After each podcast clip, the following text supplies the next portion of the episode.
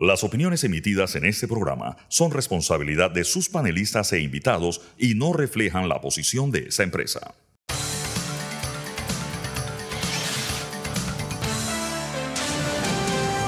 Mesa de Periodistas. Buenos días Panamá, bienvenidos a Mesa de Periodistas, el análisis profundo y diferente que los pone al día. Les Alfonso Grimaldo de Nueva Nación. Pueden entrar a nuevanación.com para ver lo más reciente allí. Hoy en nuestra edición de martes 20 de febrero nos están escuchando desde la cabina de TVN Radio. Nos pueden seguir aquí en arroba TVN Radio 965 y les recuerdo que también nos pueden seguir en las distintas redes sociales en arroba TVN Radio 965 y revivir las fascinantes conversaciones que tenemos aquí en Mesa de Periodistas, entrando a YouTube y Spotify buscando Mesa de Periodistas. Hoy en el programa estos serán los temas que estaremos tratando. Primero estaremos comentando sobre la reciente decisión del Tribunal Electoral de reprogramar los debates presidenciales. Ya tendríamos fecha del primer debate presidencial, enorme debate que ha surgido sobre si fue la postura democrática correcta de cambiar el horario de la programación de debates para el beneficio de un partido en particular. Análisis de derecho de asilo. Estaremos hablando con el doctor en Derecho Internacional, Fernando Gómez Arbeláez, más adelante. Y en lo que hace noticia estaremos hablando sobre lo que se está comentando a nivel local e internacional en los círculos noticiosos. Presentados los temas, les presento a quienes están conmigo el día de hoy. Tengo el gusto que me acompaña Fernando Martínez. Buenos días. Buenos días. Saludo a nuestros oyentes. También con nosotros, como les mencioné, el doctor en Derecho Internacional Fernando Gómez Arbeláez. Bienvenido. Muy buenos días a todos. Muchas gracias por la invitación. Y pronto estará con nosotros Sabrina Bacala, quien presentaré más adelante. Eh, Fernando, por favor, la temática del debate presidencial. Saltamos de directo. Bueno, ayer creo que hablamos bastante sobre el tema. Eh, pero eh, ayer todavía no, no habían ocurrido cosas, solamente teníamos a mano primero el, eh, el código electoral cuyo reglamento señalaba, o señala mejor dicho, porque no ha cambiado el código electoral, que al debate presidencial asisten los candidatos presidenciales y no los candidatos a, la vicepresidencia de forma taxativa, pues.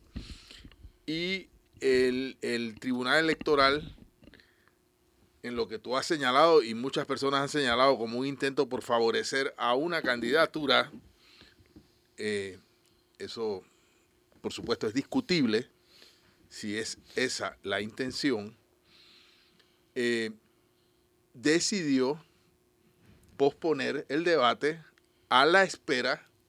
No, primero decidió designar mediante una resolución al vicepresidente José Raúl Mulino como el que representaría esa candidatura en el debate, contraviniendo lo que el reglamento del código señala.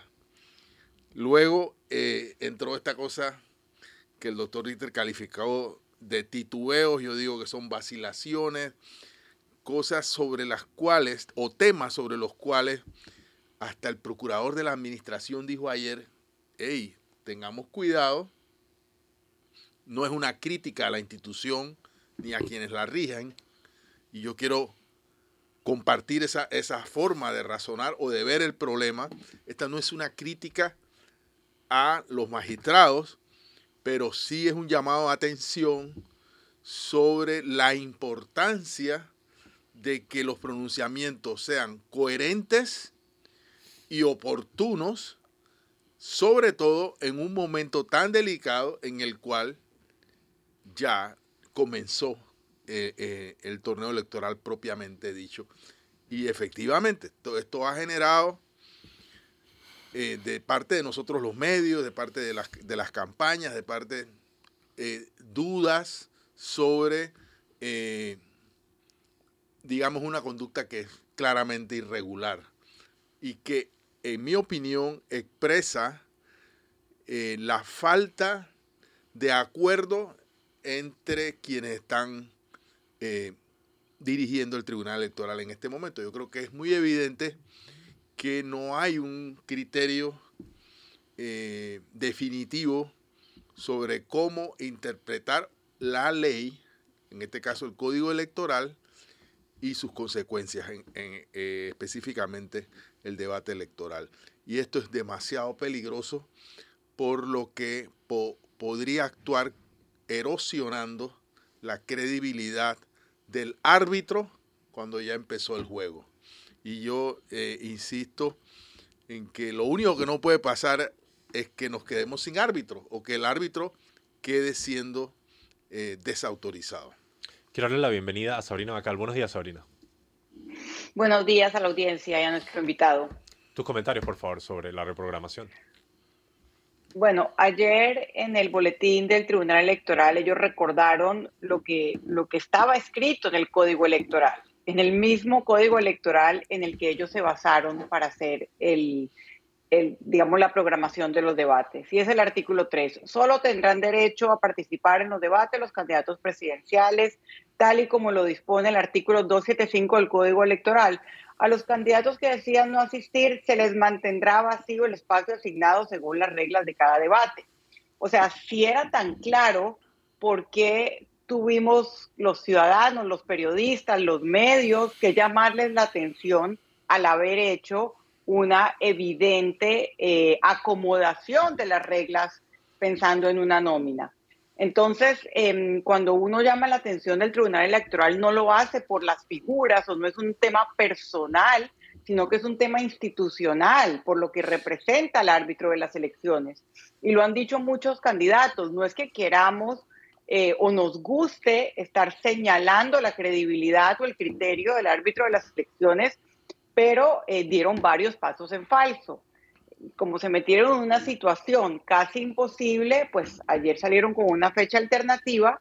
Eh, resulta que había otro foro de turismo programado que ya se quejó, pero bueno, esto es el primer debate oficial organizado por el Tribunal Electoral y será finalmente el lunes 26 de febrero con las normas del Código Electoral que indican que solo van los candidatos a presidente, punto.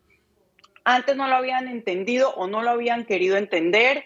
Eh, no queremos, digamos, esbozar en las razones o especular sobre las razones. Ahora que vieron la presión ciudadana, entendieron, recordaron la importancia que ellos tienen como árbitro del Tribunal Electoral. Esperemos que la elección quede, que la elección aprendida quede de aquí al 5 de mayo porque realmente esta, esta es la institución encargada de la integridad del voto, del, del, balance en las elecciones y tiene que recuperar su credibilidad. No puede dar un paso en falso más.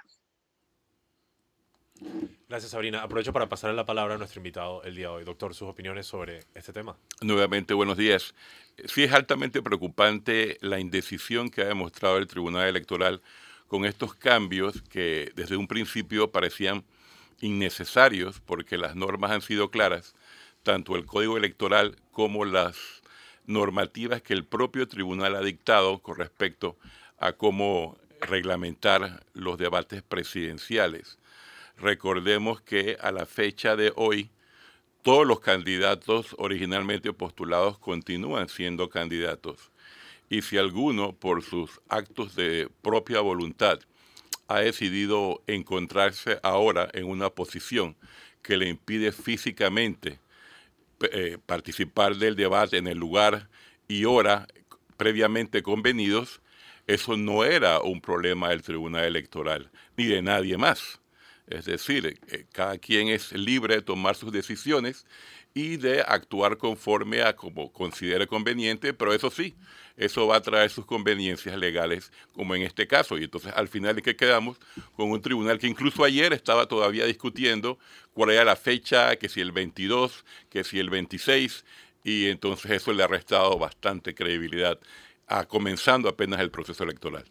Doctor, eh, como creo que ha quedado en evidencia, estamos obligados a hacer la correlación por las características de lo que está pasando en Panamá entre el código electoral y el derecho internacional. Ya usted se, fue adentrando en el asunto. A ver, eh, ¿por qué el derecho internacional o el derecho de asilo, para ser más específico, eh, o cómo trata el derecho de asilo este, la situación actual de el expresidente Ricardo Martinelli, ahora eh, asilado por eh, eh, la República de Nicaragua o por el gobierno de Nicaragua, pero al mismo tiempo actuando, más allá de, de lo, de lo que pareciera no ser permisible actuando en un proceso electoral. ¿Dónde están los límites? Bueno, hasta ahora se pueden apreciar desde el punto de vista estrictamente de derecho internacional ciertas irregularidades que se han observado, se, notan claramente desde el inicio de este trámite. Sí. Para comenzar, eh, no ha quedado todavía claro cuáles son las causas políticas que el gobierno de Nicaragua consideró para calificar el asilo solicitado y otorgarlo y pedir al gobierno panameño que eh, otorgara el salvoconducto que ya sabemos el gobierno panameño eh, negó. Eso me llama la atención porque creo que eh, la petición se basa principalmente no en motivos políticos, porque vemos que a la fecha el, el, candidato Martinelli sigue siendo eso, es un candidato y lo era a la fecha de solicitar el asilo lo que creo que ellos intentaron al menos subrayar o poner en, letra eh, oscura es que él estaba supuestamente en, peligro a su vida, a su integridad personal. Si me permite, aquí tengo la, nota, la nota. De el, Ministerio de Relaciones Exteriores de la República de Panamá. En, eh, una nota de cuatro párrafos, el segundo párrafo dice, el ministerio transmite que el expresidente Ricardo Martinelli solicitó asilo en la Embajada de la República de Nicaragua de Panamá por considerarse perseguido por razones políticas y encontrarse en riesgo inminente su vida, integridad física y seguridad. Me llaman dos cosas la atención. Una, que quien se considera perseguido es el, el propio solicitante del asilo. Es decir, aunque creo, yo no sé, no tengo nada que ver con el derecho internacional, que eh, con esto el Ministerio de Relaciones Exteriores está evadiendo, me parece a mí, su responsabilidad de calificar. Es decir, no dice que el gobierno de Nicaragua lo considera un perseguido. No lo dice así. Dice, porque él, el que solicita el asilo, se considera perseguido. Y entonces la redacción, aunque es muy sutil, indica eh, un tema que es básico en el derecho de asilo y es que el Estado que da el asilo eh, es el que califica. Y para calificar debe tener alguna, alguna evidencia de que las razones políticas por las que se da el derecho a asilo existen. Claro, yo creo que por eso justamente a renglón seguido eh, la Cancillería nicaragüense añade que el asilado considera que tiene su vida, integridad personal y seguridad en peligro. Por tanto, eso es lo que ellos consideran que es la causa principal del asilo, más allá que una causa política. Lo que yo me pregunto es, mañana ese asilo debería estar cumpliendo dos semanas y que tengamos conocimiento, todavía no hay ninguna una denuncia, queja, ningún tipo de documento que establezca que en efecto los abogados del señor Martinelli tienen evidencia que su vida y su seguridad personal han estado en peligro y aquí están las evidencias para sustentar ese tipo de reclamo. A la fecha no se ha sabido absolutamente nada de ese tema. Por motivo de tiempo... perdón. Y, y, la pregunta es cómo es un perseguido político si hasta el Tribunal Electoral le está guardando una silla en el, en el debate presidencial. Vamos al, primer cambio. Buena pregunta retórica. Vamos al cambio cuando regresamos mucho más de este interesante e importante tema aquí en Mese Periodistas, el análisis profundo y diferente que los pone al día. Ya regresamos. Ya estamos de regreso en Mesa Periodistas, el análisis profundo y diferente que los pone al día. Les recuerdo, les Alfonso Grimaldo, me acompañan Fernando Martínez, Sabrina Bacal, nuestro invitado del día de hoy, el doctor en Derecho Internacional Fernando Gómez Arbeláez, con quien estamos conversando sobre la situación de asilo del expresidente Ricardo Martinelli y claramente el impacto que esto podría tener sobre las elecciones del próximo mayo Sabrina, tienes la palabra. Sí, eh, doctor Gómez Arbeláez, ya el tema de, del asilo, del otorgamiento del asilo es un hecho cumplido y, nos han explicado expertos como usted que es el Estado asilante el que determina si es un perseguido político y ya sabemos que el señor Ricardo Martinelli unos días antes montó la narrativa de la persecución política, de que lo quieren matar. También sabemos que el régimen de Daniel Ortega ya tiene una fama de ser eh, una nueva cueva de ladrones, de corruptos, o sea que ahí, digamos, no hay mayor, no hay mayor reclamo que pueda hacer el gobierno nacional, o sea, el, Estado territorial de Panamá, excepto el, no otorgar el salvoconducto y en la nota de no otorgar el salvoconducto decir que no está de acuerdo con que el señor es un perseguido político. Pero asumiendo que ya es un hecho este tema del asilo, yo me pregunto eh, cuáles son los límites del mismo asilo y, digo los límites casi que geográficos territoriales porque todos hemos visto em, el estado de la Embajada de Nicaragua en Panamá, no es una mansión, y todos sabemos que el señor Ricardo Martinelli pues es una persona millonaria. Entonces, ¿qué pasa? ¿Qué sucede si Ricardo Martinelli hace un, si la Embajada de Nicaragua hace un, acuerdo de alquiler, ficticio o no ficticio, pagarle un dólar, eh, para mudarse a una mansión? Y, y, dice, establece que esa es la nueva sede diplomática de la, de la Embajada de Nicaragua en Panamá. Y entonces, eh, y, que esa mansión sea propiedad del señor Martinelli o de alguno de sus testaferros. Y entonces, eh, bajo el derecho de asilo, el señor Martinelli vaya escoltado por personal eh, diplomático de Nicaragua y pase de aquí, pues, a, a, a no sé cuánto tiempo, pase su tiempo en lugar de la cárcel o en lugar de la embajada en una mansión. E, esa posibilidad la otorga el derecho de asilo, o sea, ¿habría algo en términos de derecho internacional que impediría esa posibilidad, por ejemplo? Allí en realidad estamos traspasando el concepto de asilo diplomático, asilo político, en lo que corresponde a la misión diplomática de Nicaragua en Panamá, que está regulada por otro tipo de normas que es principalmente, no de manera exclusiva, pero de manera principal, la Convención de Viena sobre Relaciones Diplomáticas de 1961. En el caso de Nicaragua, ellos ya tienen una embajada en Panamá, una residencia, una oficina como misión diplomática. Cualquier cambio requeriría el consentimiento del gobierno panameño en el sentido de que tendrían que justificar la situación, el por qué un cambio, por qué una ampliación. Todo esto tendría que pasar primero por la Cancillería y veo bastante difícil que cualquier cambio en la ubicación o ampliación física de las facilidades de la embajada tenga eventualmente el visto bueno de la Cancillería panameña, más sabiendo que de antemano pues han rechazado la solicitud de salvoconducto. Así que por ese lado creo que no habría oportunidad. Incluso el transporte del señor Martinelli a falta de salvoconducto estaría cuestionado. Lo único, eso sí, que los vehículos de la embajada no podrían ser registrados.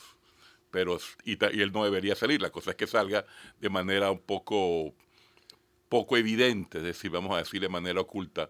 Surrepticia. Surrepticia. Ah, Espérate, Sabrina no ha terminado su pregunta. O, o sea que, que una jugada así tendría que pasar por Cancillería. Tendría que tener la aprobación del gobierno a través de Cancillería. Y, recordemos, recordemos, un caso relativamente reciente, la Embajada de la eh, República Popular China, que pues se le dio que mejor buscaron un lugar diferente al áreas revertidas, área de Amador, y en efecto eso fue lo que sucedió. Fernando, ahora sí. Sí, no, eh, no, no me quedó claro el tema del transporte, o sea, transporte para qué o para dónde. Si él está asilado a una embajada, eh, ¿para, qué, ¿para qué tendría que recurrir, por ejemplo? Eh, Digo, yo planteo un escenario ficticio para ver si, si, habría una forma de Panamá eh, de evitar ese escenario ficticio, pero por eso hablé de transporte, que si habría un, una nueva sede de la embajada. No, el transporte también está regulado por estas normas que mencioné. Habría que ver de que el señor saliera públicamente en un vehículo sabiendo que no tiene salvoconducto y que Panamá no puede registrar ese vehículo porque tiene pues la, protección como vehículo de la embajada.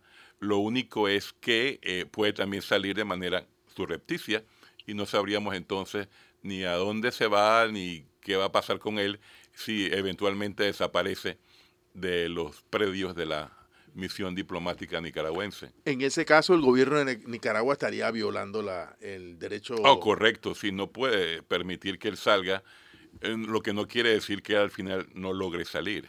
Ahora, nada más para clarificar, él no tiene una orden de captura contra A él la en este fecha, momento. no. O sea que él puede salir de la embajada, ir al súper y vuelve, no hay problema. Exacto, sí. Eh, ya que estamos en escenarios ficticios, me envía un Lo, radio lo que, escucha- perdón, Ah, pero perdón. pierde el asilo, eso sí. Ah, si ya. él sale, lo pierde. Eso no queda Ya. la menor duda. Pero tiene la libertad de salir y, e incluso participar en alguno de los debates si se diera todavía el caso para el día 26. Él es, él es libre de hacerlo, nada más que automáticamente pone los dos pies fuera de la embajada, el asilo lo pierde de una vez. Y solo para empujar el punto, ¿podría conseguir nuevamente el asilo, aplicar nuevamente? ¿O eso ya sería una ridícula? Ya sería bastante cuestionable Claro. de parte de Nicaragua que lo concediera, porque ha demostrado que él voluntariamente, a pesar de todos los riesgos y persecuciones de los cuales ha hablado y de lo cual pues Nicaragua usó fundamento para conceder el asilo, no tendría ningún sustento, porque él mismo quiso salir y, y después quiso regresar. ¿no? Un radio escucha muy afán eh, nos envía la siguiente pregunta, también es un escenario ficticio, pero igual me gustaría escuchar su opinión. ¿Qué sucede si Panamá rompe relaciones con Nicaragua y se cierra la embajada en Panamá? ¿Qué sucedería en esa? E- Esa pregunta la, la han hecho varias personas y hay que recordar que hay ciertos procedimientos también de la Convención de Viena de 1961 que establece que algún tercer país debería quedar responsable de los intereses y los bienes del país que en este caso pues ya sería Nicaragua en caso tal. Confiemos que no lleguemos a esa etapa. Panamá debe buscar la manera de mantener buenas relaciones con todos sus vecinos, a pesar de lo que se menciona, pues que Nicaragua no es precisamente un país democrático, ni que sea el mayor respetuoso de los derechos humanos de sus propios ciudadanos. Eh, creo que para nada, pero eh, si ese es el concepto de la Cancillería de mantener relaciones, no creo que ninguno de los dos llegue a un punto de romper relaciones, al menos a como está la situación a la fecha de hoy. Una última pregunta. Cuando sucedió todo este caso, eh, a mí me pareció bastante sorprendente porque en cierta forma se elevó un asunto doméstico ya a materia internacional, mucha consideración por los medios, etcétera.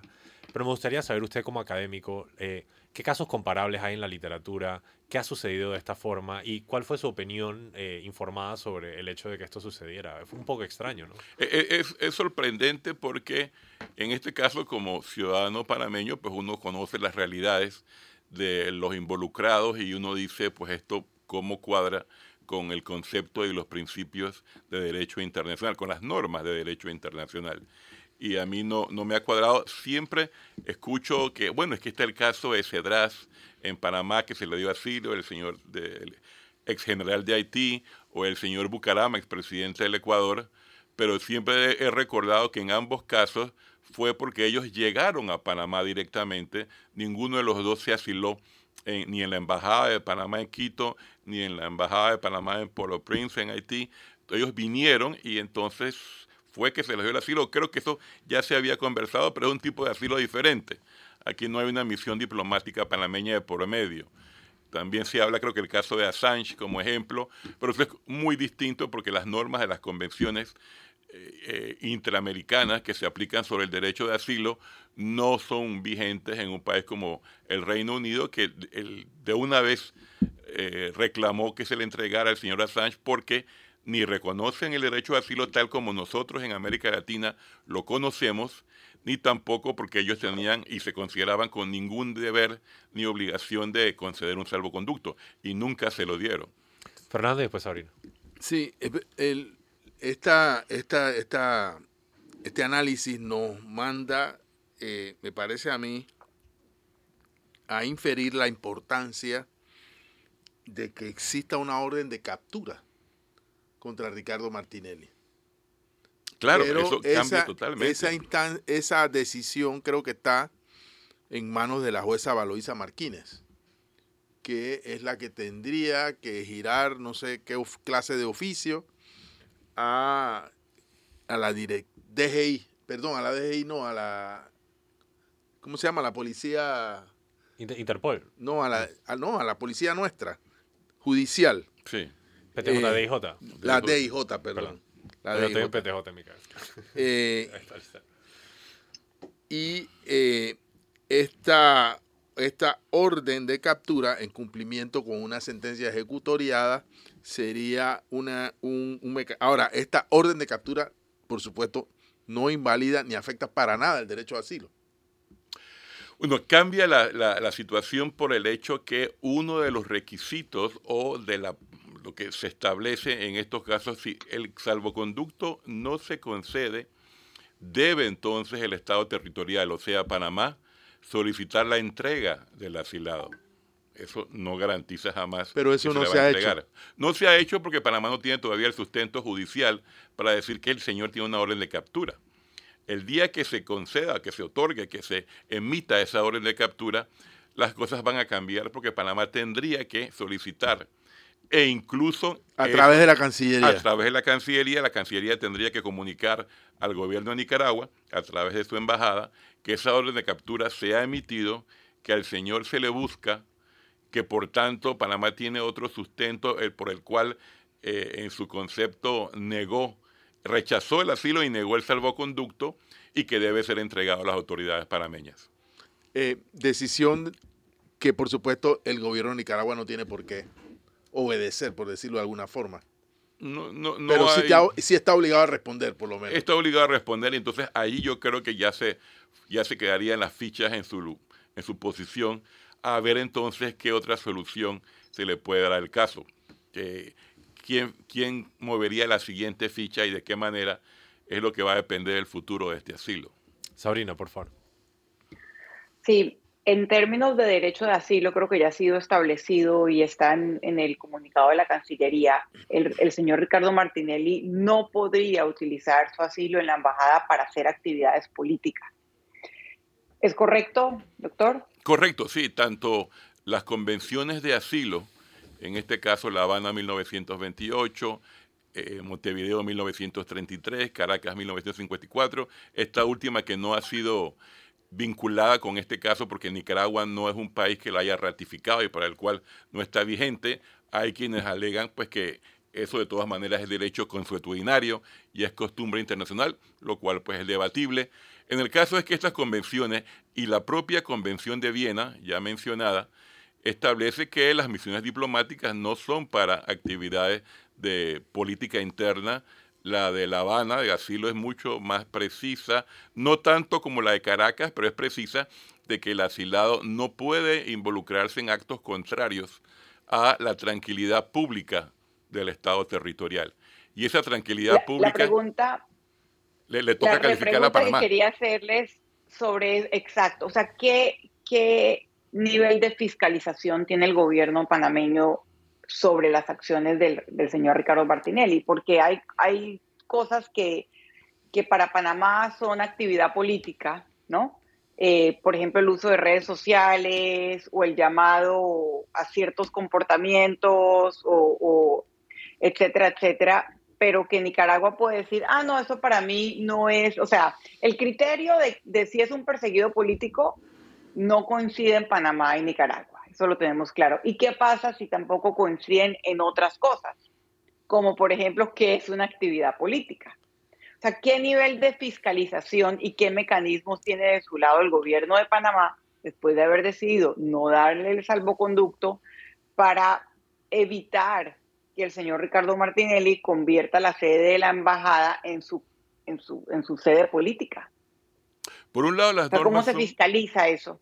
Son bastante amplias, es decir, eh, por el hecho que la Convención de Caracas, que habla específicamente de actividades políticas, no sea aplicada en este caso, no quiere decir que las otras convenciones no establezcan de forma clara, precisa, que actividades que tengan que ver con la tranquilidad pública, la situación interna del país, del Estado territorial, sean terminantemente prohibidas.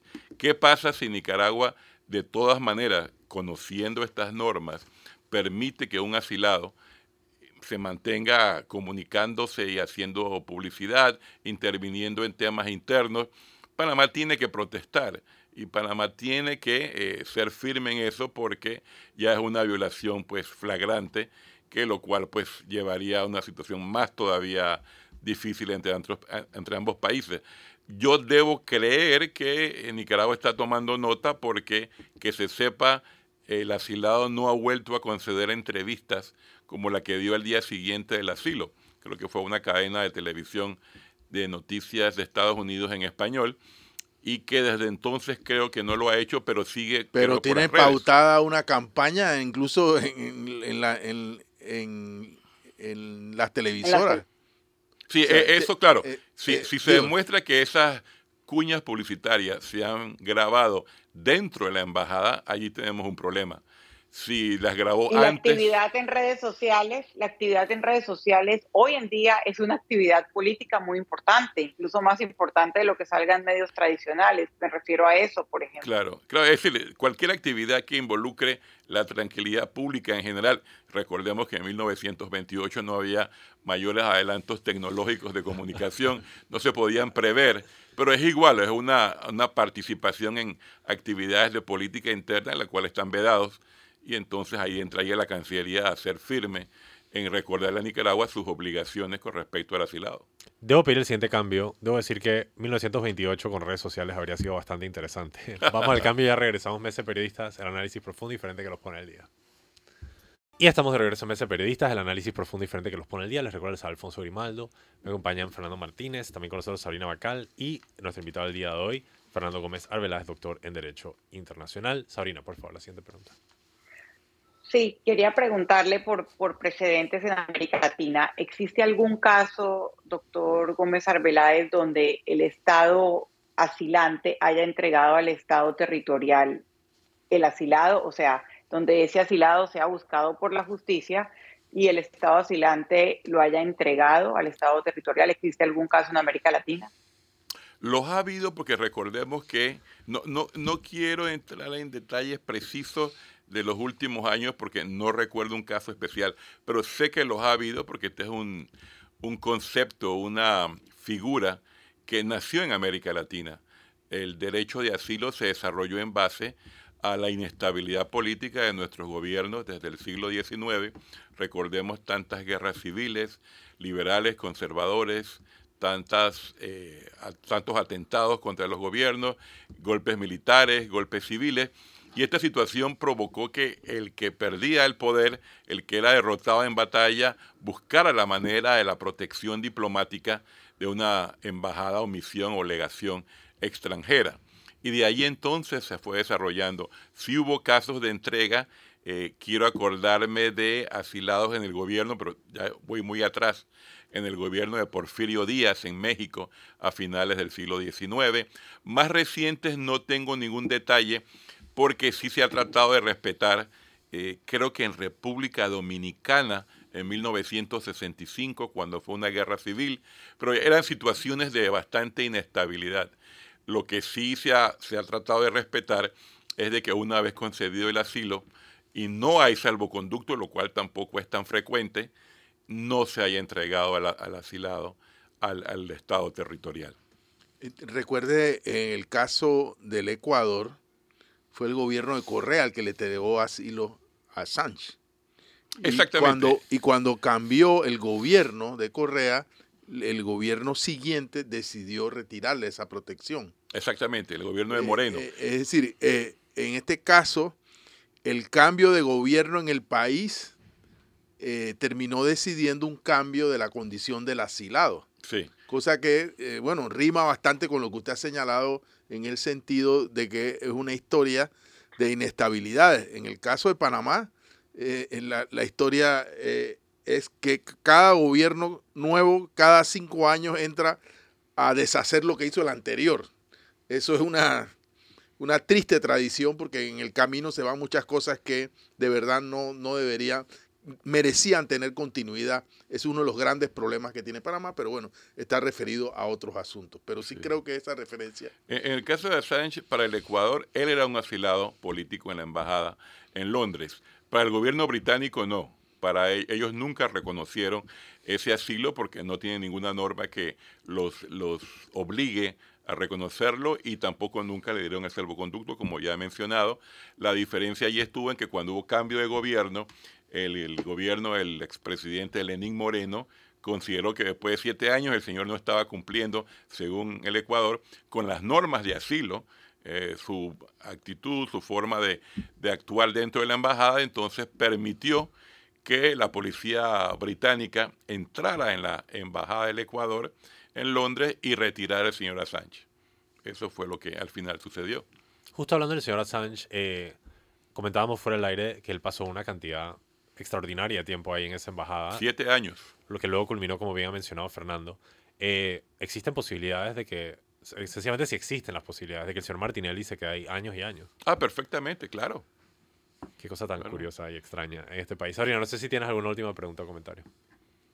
Sí, también hay muchos casos o precedentes que, que si bien no hay casos de que se haya entregado, al menos no en, en la historia reciente, creo que lo más común es que el asilado, cuando no le dan el salvoconducto, busca la manera de evadirse al Estado que le otorgó el asilo. ¿Eso sí hay más precedentes, eh, doctor Arbeláez?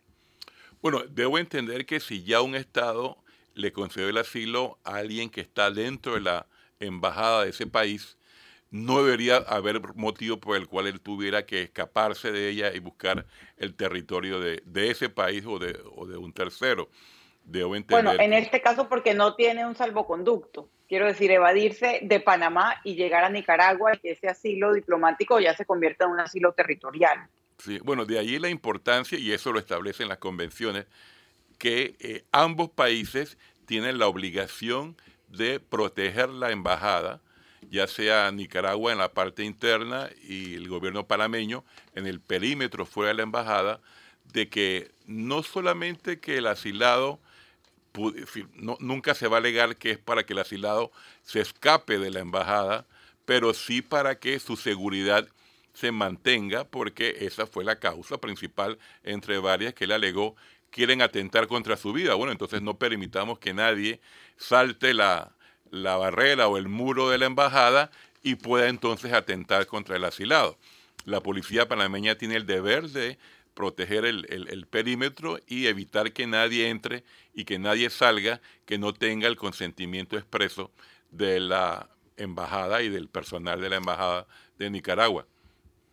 Me gustaría preguntarle, ah, tú quieres decir algo. No, yo quería ir a otro tema, pero...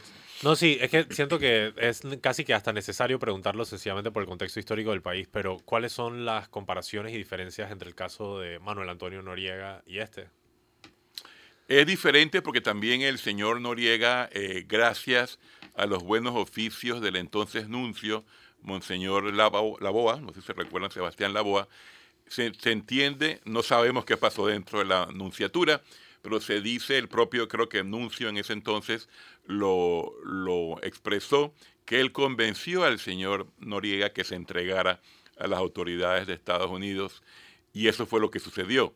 Es decir, las autoridades de Estados Unidos, a pesar de que entraron con fuerza, violencia, eh, pues una actividad militar, pero nunca pasaron del perímetro. Lo que más hicieron fue escándalo con las bocinas, todos sabemos el escándalo, pero nunca entraron y fue entonces el propio nuncio que llevó al señor Noriega a la puerta de la anunciatura, donde entonces él se entregó voluntariamente a las autoridades de Estados Unidos. Gracias. Siguiente tema, Fernando. Eh, sí, eh, eh, quiero aprovechar que es abogado y que está con nosotros. Ayer se conoció que la Corte Suprema eh, desestimó, fue el término que, leí, una solicitud de aclaración de sentencia hecha por la defensa de Ricardo Martinelli en el caso New Witness.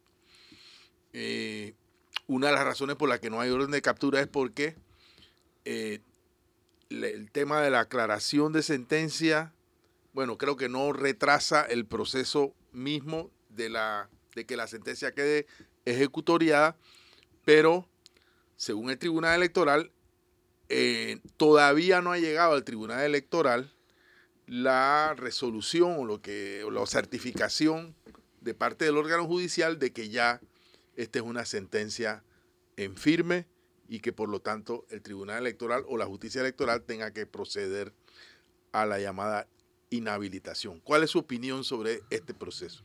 Bueno, por lo que se ha publicado hasta el día de hoy, esta mañana, tengo entendido que la solicitud de aclaración ni siquiera fue admitida por la Secretaría General de la Corte. Es decir, la sala segunda ni siquiera tuvo ese documento en sus manos, la solicitud de aclaración, por lo que entiendo y lo que repito, se sabe hasta ahora, publicado porque si se, si se rechazó, no llegó a pasar ni siquiera del, del, despacho o el escritorio de la Secretaría General de la Corte y en este caso pues de la Sala Segunda. ¿Qué quiere decir esto? Pues que más rápido aún el proceso. Pero aunque si hubiera sido recibido para su admisión o no por la sala segunda, igual esta es una solicitud, no es un recurso. Por ende, ya los recursos que cabían se agotaron. Se agotaron porque recordemos que este, está, este proceso está en una situación mixta, todavía con las normas del libro tercero del Código Judicial, con ciertos cambios. No es del, sistema penal acusatorio, que tiene normas distintas, aunque similares en algunos casos, claro, pero son normas distintas. Y por ende, entonces ya los, los recursos que hubieran cabido, ya todos se agotaron, menos uno, que es el de revisión, y ese se presenta cuando la sentencia ya está ejecutoriada. Habría que ver cuando esté ejecutoriada qué pasaría, pero eso para aspectos electorales ya se cumple el requisito del artículo 180 de la Constitución Nacional, que establece que la sentencia ejecutoriada es la que impide a un ciudadano ser candidato y ser electo como presidente de la República. En su opinión, entonces, ¿cuál debería ser el procedimiento que siga el Tribunal Electoral para declarar la inhabilitación? Porque en la práctica el Tribunal Electoral se ha convertido en una cuarta instancia, en una, en una instancia, en una instancia por encima de la Corte, lo cual me parece una cosa, bueno, a, mi entender, un poco extraña.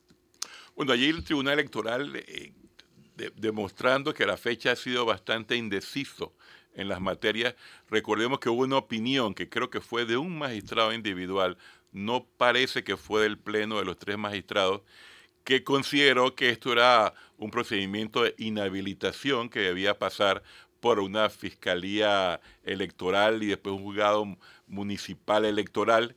Eso fue contradecido por... Por la misma fiscalía. La misma fiscalía general. La misma fiscalía electoral, este emitió un, documento. Exactamente, este es un tema constitucional que no está contemplado de esa manera en el Código Electoral y creo que no está contemplado del todo, porque es una, una disposición de la, de la máxima, de la, de encima de la pirámide jurídica panameña, que si la Constitución así lo dice, no hay otro procedimiento que quepa. Es decir, yo creo que cuando el tribunal después se, se manifiesta y que habla de que cuando llegue esa certificación, esa copia autenticada del fallo que tendría que venir de parte de la jueza Valoisa Martínez y que fuera enviado, entre otros receptores, al Tribunal Electoral, entonces allí, ya con esa copia autenticada en la mano, el tribunal, viendo que hay una norma superior a todas, que es la norma constitucional, es la que debe aplicarse fuera de cualquier procedimiento que no lleva nada, porque al final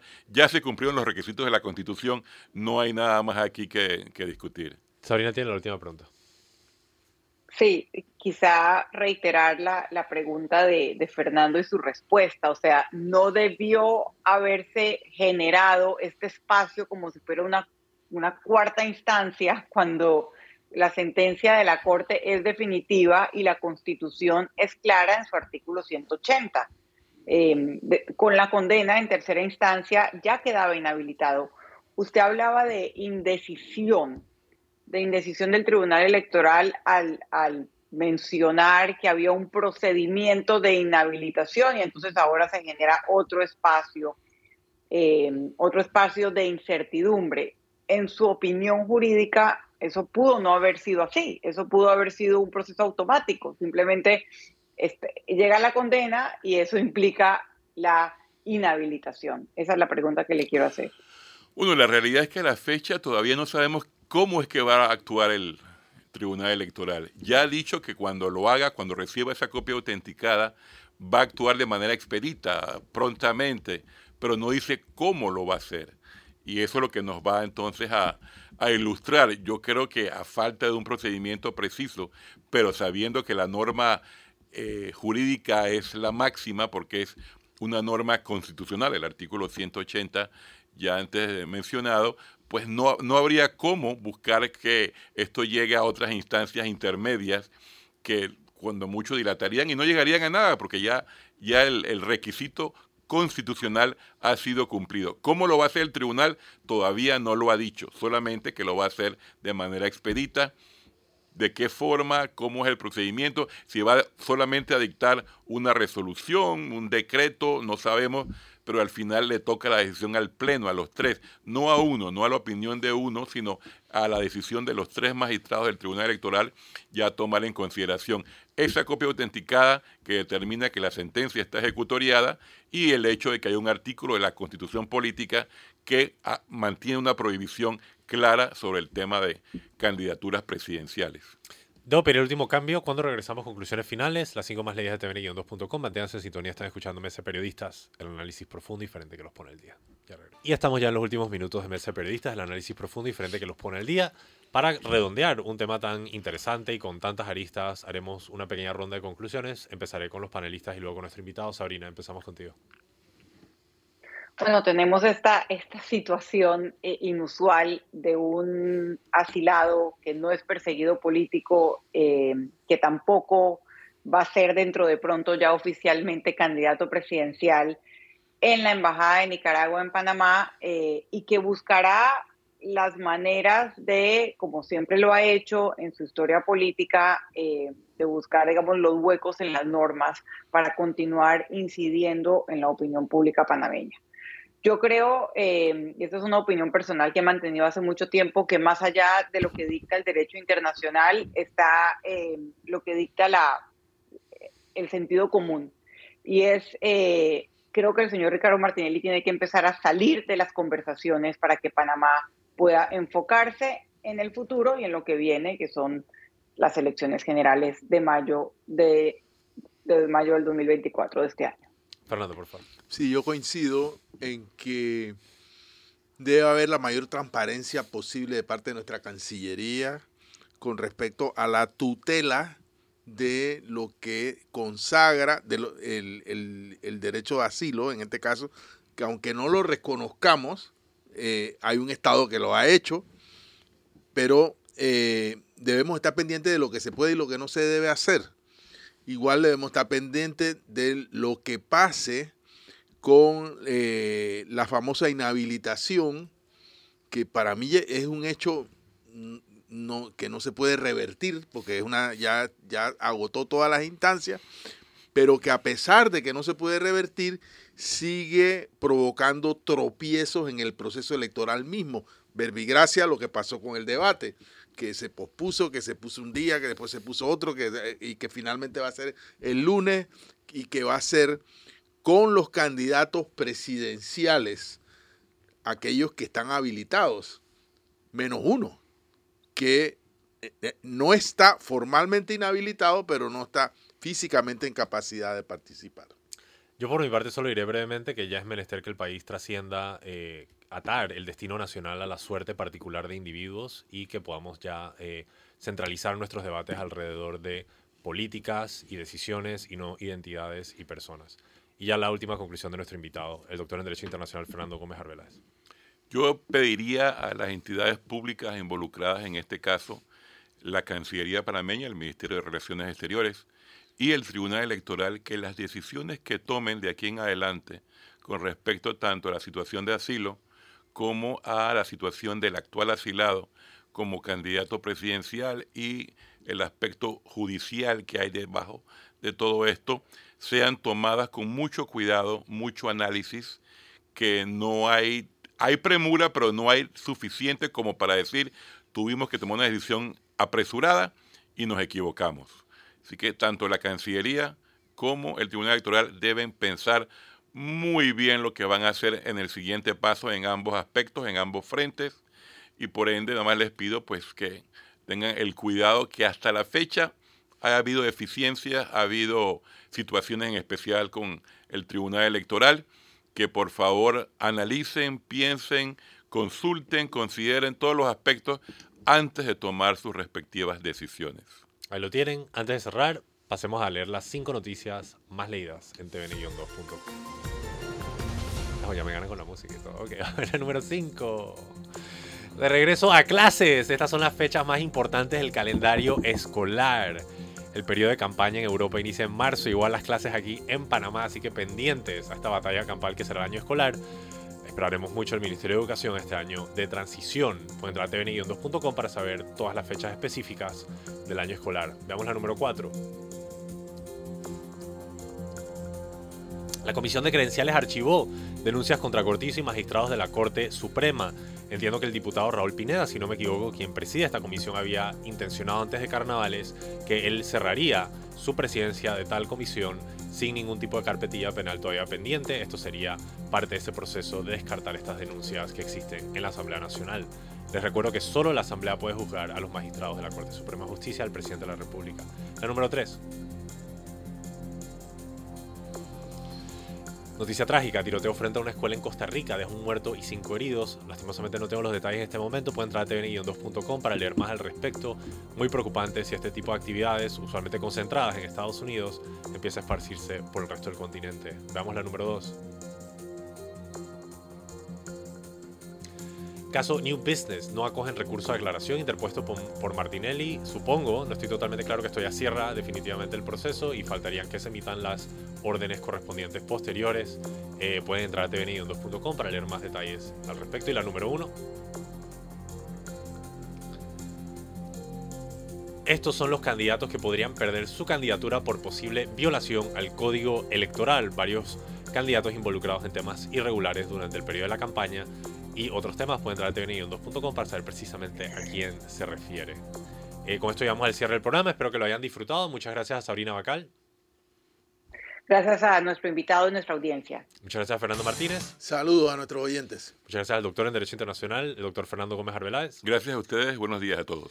Y sobre todo muchas gracias a ustedes, nuestro querido público. Les recuerdo que tiene una cita mañana a las 8 de la mañana aquí en Mesa Periodistas, análisis profundo y diferente que los pone al día. Que tengan feliz martes.